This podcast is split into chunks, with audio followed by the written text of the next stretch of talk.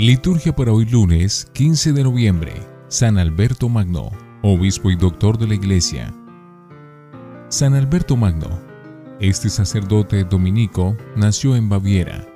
Dio clases en París, en donde lo escuchaba como discípulo Tomás de Aquino, 1245-1248. Su obispado en Ratisbona constituye un paréntesis de solo dos años en su vida de profesor e investigador, siempre consagrado a descubrir las leyes físicas para encontrar en el fondo al creador de ellas. Muere en Colonia en 1280.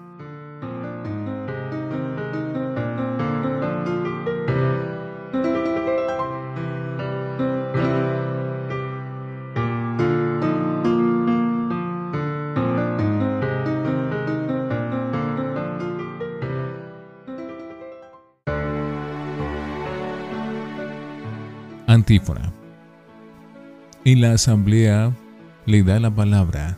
El Señor lo llena de espíritu de sabiduría e inteligencia. Lo viste con un traje de honor. Oremos. Oh Dios, que hiciste magno al obispo San Alberto, para conciliar la sabiduría humana con la fe teologal, concédenos que, siguiendo sus enseñanzas por medio del progreso de las ciencias, lleguemos a conocerte y amarte más profundamente. Por nuestro Señor Jesucristo, tu Hijo. Primera lectura del primer libro de los Macabeos, capítulo 1, versículo 10 al 5, 41 al 43, 54 al 57 y 62 al 64. En aquellos días brotó un vástago perverso, Antíoco Epifanes, hijo del rey Antíoco. Había estado en Roma como rehén y subió al trono el año 137 de la era Seleucida.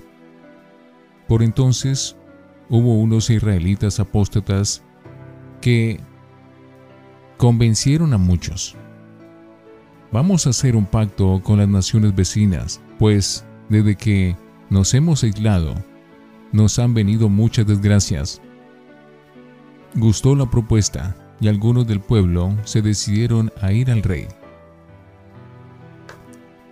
El rey los autorizó a adoptar las costumbres paganas y entonces, acomodándose a los usos paganos, construyeron un gimnasio en Jerusalén, disimularon la circuncisión, apostataron de la alianza santa, emparentaron con los paganos y se vendieron para hacer el mal.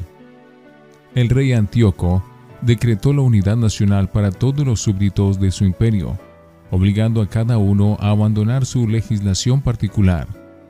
Todas las naciones acataron la orden del rey, e incluso muchos israelitas adoptaron la religión oficial, ofrecieron sacrificios a los ídolos y profanaron el sábado.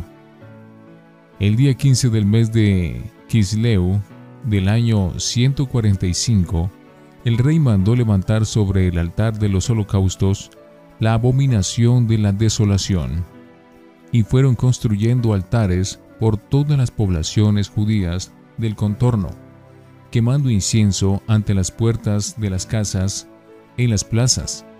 Los libros de la ley que encontraban los rasgaban y los echaban al fuego. Al que le encontraban en casa un libro de la alianza, y al que vivía de acuerdo con la ley, lo ajusticiaban según el decreto real. Pero hubo muchos israelitas que resistieron haciendo el firme propósito de no comer alimentos impuros. Prefirieron la muerte antes que contaminarse con aquellos alimentos y profanar la alianza santa, y murieron. Una cólera terrible se abatió sobre Israel. Palabra de Dios. Te alabamos, Señor. Salmo 118 Dame vida, Señor, para que observe tus decretos. Sentí indignación ante los malvados, que abandonan tu voluntad. Dame vida, Señor, para que observe tus decretos. Los lazos de los malvados me envuelven, pero no olvido tu voluntad. Dame vida, Señor, para que observe tus decretos. Líbrame de la opresión de los hombres y guardaré tus decretos. Dame vida, Señor, para que observe tus decretos. Ya se acercan mis inicuos perseguidores, están lejos de tu voluntad. Dame vida, Señor, para que observe tus decretos. La justicia está lejos de los malvados, que no buscan tus leyes. Dame vida, Señor, para que observe tus decretos. Viendo a los renegados, sentía asco, porque no guardan tus mandatos. Dame vida, Señor, para que observe tus decretos. Aleluya, aleluya, aleluya. Yo soy la luz del mundo, dice el Señor. El que me sigue tendrá la luz de la vida. Aleluya, aleluya, aleluya. Del Santo Evangelio según San Lucas, capítulo 18, versículos 35 al 43. En aquel tiempo, cuando se acercaba Jesús a Jericó, había un ciego sentado al borde del camino pidiendo limosna. Al oír que pasaba gente, preguntaba qué era aquello, y le explicaron, pasa Jesús Nazareno.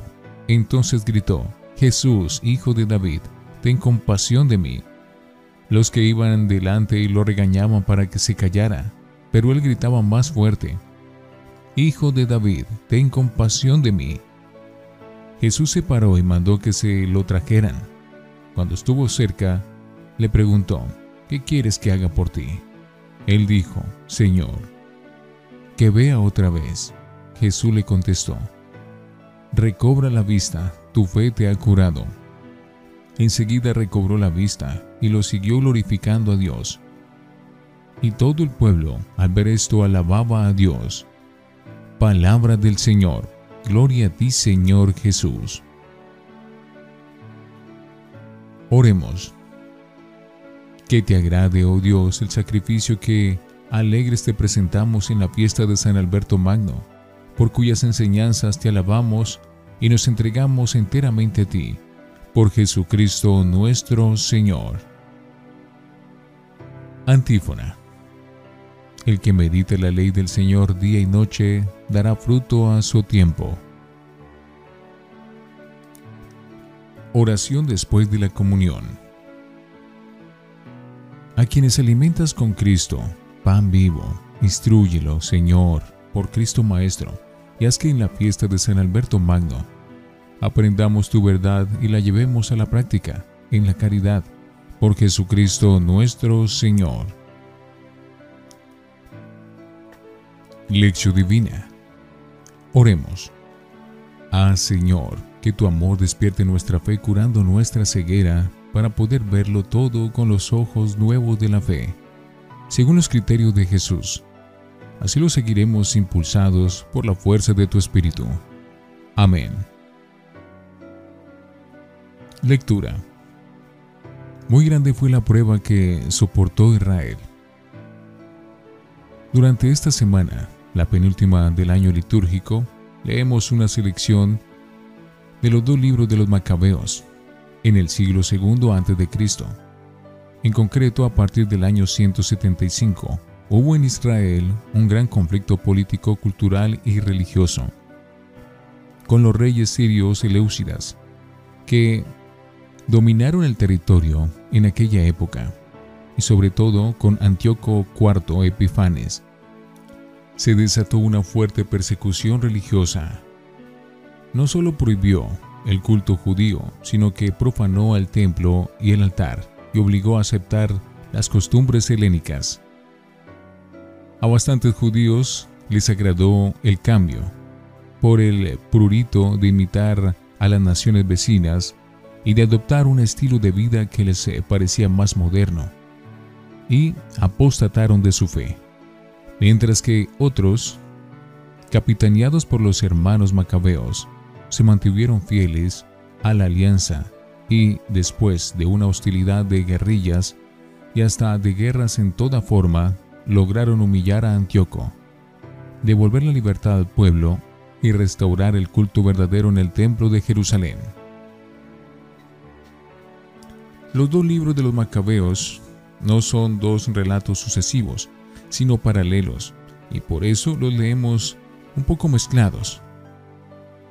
La lectura de hoy nos narra la diversa reacción de los israelitas ante la orden de adoptar la religión oficial pagana.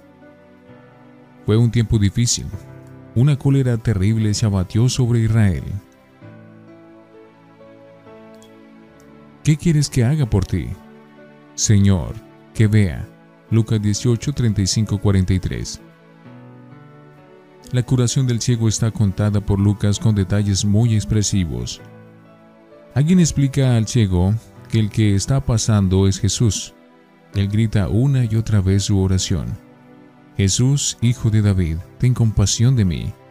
La gente se enfada por esos gritos, pero Jesús se paró y mandó que se lo trajeran.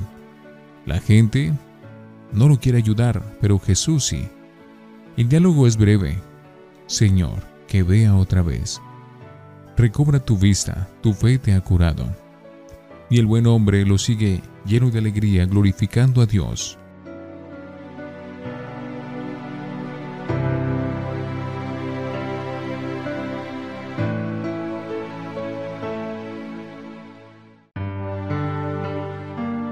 Para meditar. La tentación secularizante sigue existiendo también los cristianos de ahora podemos dejarnos encandilar por la idea de hacer un pacto con las naciones vecinas, lo cual políticamente es recomendable. Pero si se refiere, como aquí, a adoptar las costumbres paganas en contra del estilo que Yahvé exigía a su pueblo y del que Cristo nos ha enseñado a nosotros, nos lleva a la pérdida de nuestra identidad y de nuestros mejores valores. El pecado de los judíos apóstatas no fue la aceptación o no de la cultura helénica, sino que se acomodaron a las costumbres de los gentiles, apostataron de la alianza santa, se juntaron a los paganos y se vendieron para hacer el mal, y ofrecieron sacrificios a los ídolos y profanaron el sábado. Podemos ser modernos y asumir todos los progresos de la ciencia y de la cultura, pero lo que no tenemos que perder es nuestra fe y nuestro estilo cristiano de vida. Ahí está nuestro testimonio, ser fuertes, luchar contra corriente. Los judíos fieles lo fueron con todas las consecuencias.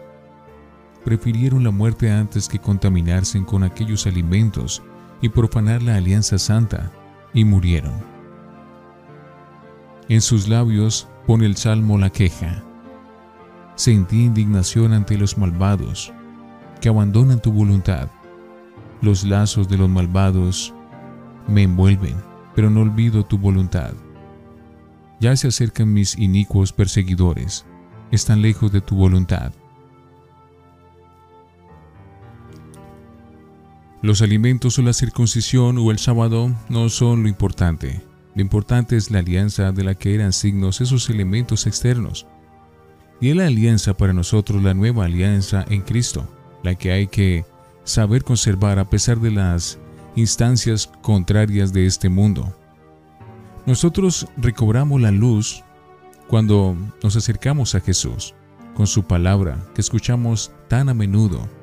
Él nos enseña sus caminos e ilumina nuestros ojos para que no tropecemos. También podemos preguntarnos, ¿qué hacemos para que otros recobren la vista? ¿Somos de los que ayudan a que alguien se entere de que está pasando Jesús? ¿O más bien de los que no quieren oír los gritos de los que buscan luz y ayuda? Esos ciegos que buscan y no encuentran tal vez estén más cerca de lo que pensamos. Pueden ser jóvenes, desorientados, hijos o hermanos con problemas, amigos, que empiezan a ir por malos caminos. ¿Los ayudamos? Reflexionemos. ¿Somos comunidad que descubre el rostro de Dios en medio de tanta oscuridad? ¿Permitimos al Señor ser constructor de nuestra historia personal y comunitaria hacia una vida plena? Oremos. Cuando me vea encerrado en mis cosas, sin querer salir, Jesús, ten compasión de mí. Cuando me obstine en mi pecado, sin querer cambiar, Jesús, ten compasión de mí. Cuando justifique mi falta de compromiso en la vida diaria, Jesús, ten compasión de mí. Sí, Señor, devuélveme la vida y ten compasión de mí. Amén.